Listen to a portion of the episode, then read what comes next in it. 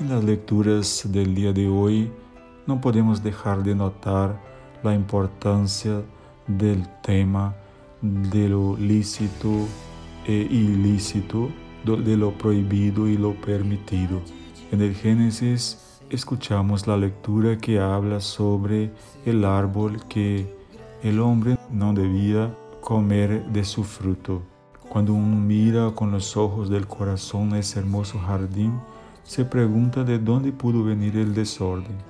Y cuando uno mira el mundo en que estamos, con todos sus recursos naturales, con todas sus maravillas y bellezas, con toda su diversidad y la ciencia que hemos construido como raza humana, igualmente se pregunta de dónde viene el desorden humano. Porque el mundo no es como podría ser como aquel paraíso perfecto que Dios dejó para el hombre. Jesús nos invita a volver los ojos sobre el propio corazón.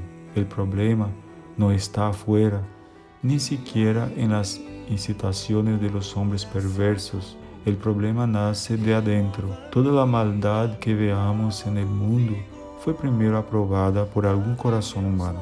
Es allí entonces donde debe nacer la conversión. Es allí donde debe celebrarse la alianza. Es allí donde Dios puede encontrar un nuevo jardín y el hombre un nuevo y mejor paraíso. Por eso, en el Evangelio de hoy, Jesús aclara de una vez por todas que nuestra fe no debe estar enraizada en cosas superfluas, desechables, y sí que nuestro corazón sea cargado de razones y del poder de Dios para librarnos de lo que no tiene sentido. Ninguna comida es causa de condenación para nadie. La cuestión también allá en el Antiguo Testamento no fue la fruta. Tampoco el hecho de comer con manos sucias es causa de pecado, sino un acto de falta de higiene. Sabemos que la intención de aquel árbol era una cuestión de obediencia. Los judíos estaban preocupados con lo que es o no lícito, apenas porque dice en la ley que no se puede. El ser humano en su evolución va encontrando mecanismos biológicos para adaptarse a su tiempo.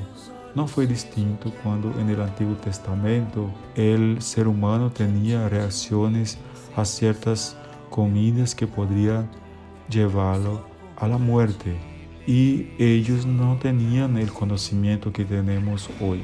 Incluso toda esta falta de conocimiento de la ciencia, de la medicina, también se disfraza con las situaciones de ritos religiosos en medio del pueblo, por haber pasado por inúmeras situaciones epidémicas de ciertas enfermedades, después de consumir algún alimento, el liderazgo de algunos ancianos decidía que este alimento era impuro, pues todo lo que es un peligro para la vida es impuro.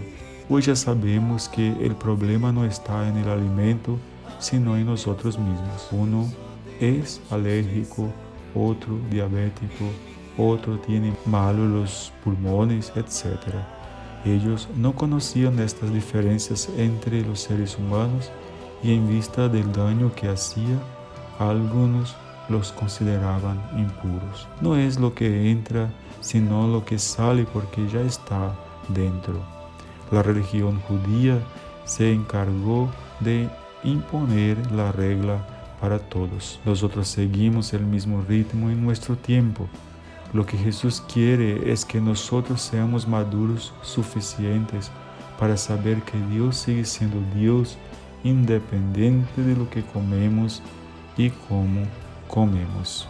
Cria em mim um coração puro, renova-me, dá-me um novo vigor. Abre meus lábios, ó Deus justo e santo, e minha boca proclamará